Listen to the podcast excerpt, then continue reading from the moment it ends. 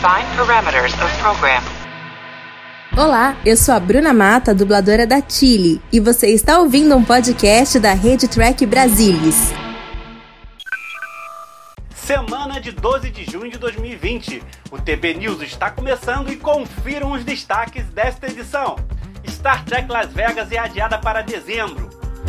Brent Spiner e Marina Sirtis revelam que recusaram participação em Star Trek Picard.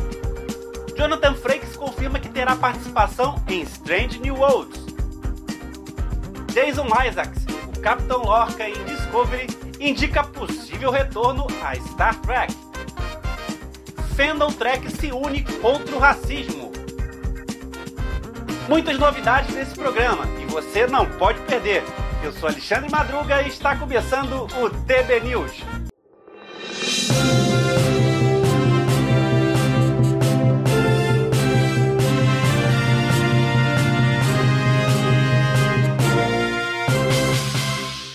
Por conta da pandemia do coronavírus, a convenção de Star Trek Las Vegas foi oficialmente adiada e acontecerá entre os dias 9 e 13 de dezembro de 2020. O evento estava originalmente planejado para o início de agosto. Essa será a 19 convenção, que é uma das maiores voltadas a Star Trek no mundo. Nesse ano, o evento acontecerá no Caesars Forum Conference Center.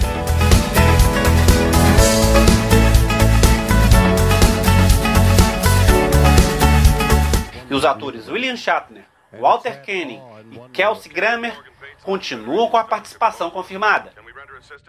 Quem quiser ressarcimento dos ingressos por causa da transferência do evento para o final do ano, precisa solicitar por e-mail. E a organização estabeleceu um prazo para essa solicitação, 19 de junho. Não custa lembrar que Star Trek Las Vegas é sempre palco de novos anúncios relacionados à franquia. Então, Quais serão as novidades de Star Trek para o futuro?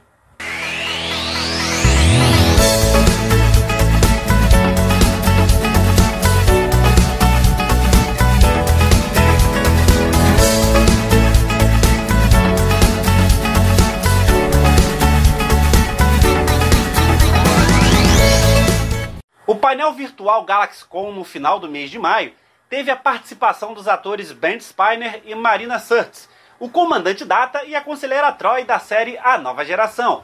Durante a sessão de perguntas e respostas, os atores declararam que, inicialmente, não tinham interesse em participar de Star Trek Picard. Spiner disse que não tinha intenção de estar na série, mesmo sabendo que a temporada teria a ver com Data, pois se achava velho demais para manter a aparência do androide. O ator explicou que Alex Kurtzman, Akiva Goldsman e Michael Chabon insistiram em conversar com ele e, após aceitar o convite por questão de cortesia, viu a nova perspectiva para a data e uma oportunidade de encerrar o personagem de forma honrosa. Para reviver o personagem, Spiner informou que levou mais tempo para maquiar do que para entrar no personagem. Para ele, incorporar a data é como andar de bicicleta, que apenas estalou os dedos e voltou instantaneamente.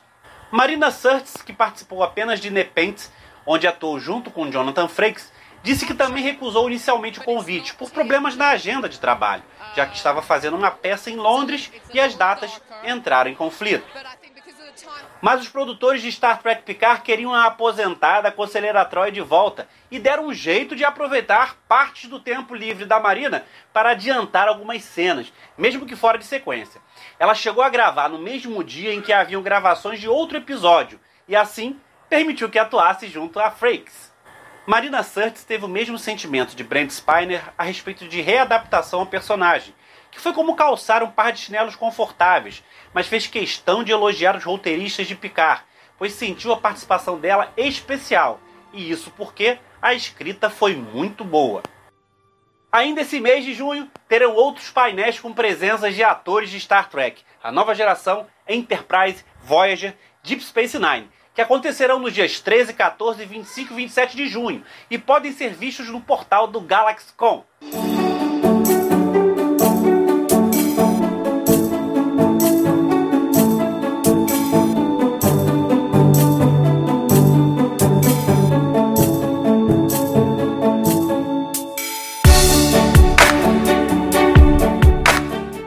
falamos de A Nova Geração, o Capitão Riker estará em Star Trek Strange New Worlds.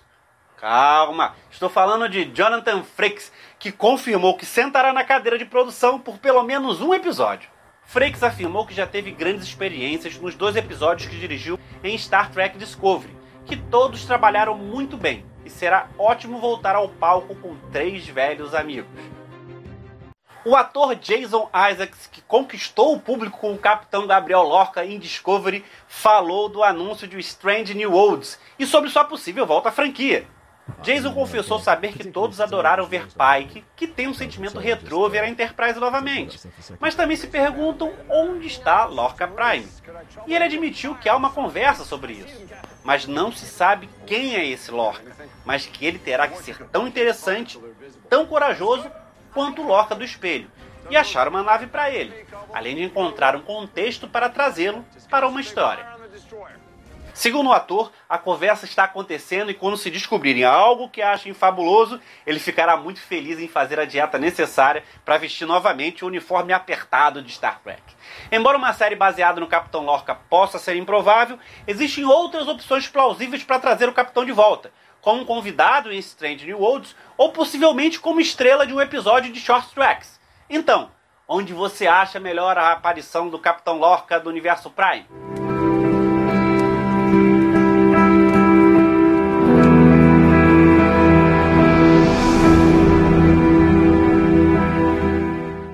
A onda de protestos após a morte de George Floyd por um policial de Minneapolis, nos Estados Unidos, fez a campanha Vidas Negras Importam ganhar manifestações nas ruas de todo o mundo e nas redes sociais. Claro que Star Trek não ficaria de fora. Vários veículos de comunicação do fandom se uniram a essa campanha. Ao longo dos 50 anos de história, Star Trek sempre encantou pela diversidade, otimismo no futuro da humanidade, superando preconceito, desigualdade e fazendo críticas sociais. Para o criador da franquia, Gene Roddenberry, Star Trek foi uma tentativa de dizer que a humanidade alcançará maturidade e sabedoria no dia em que começar não apenas a tolerar, mas a ter um deleite especial nas diferenças de ideias e formas de vida.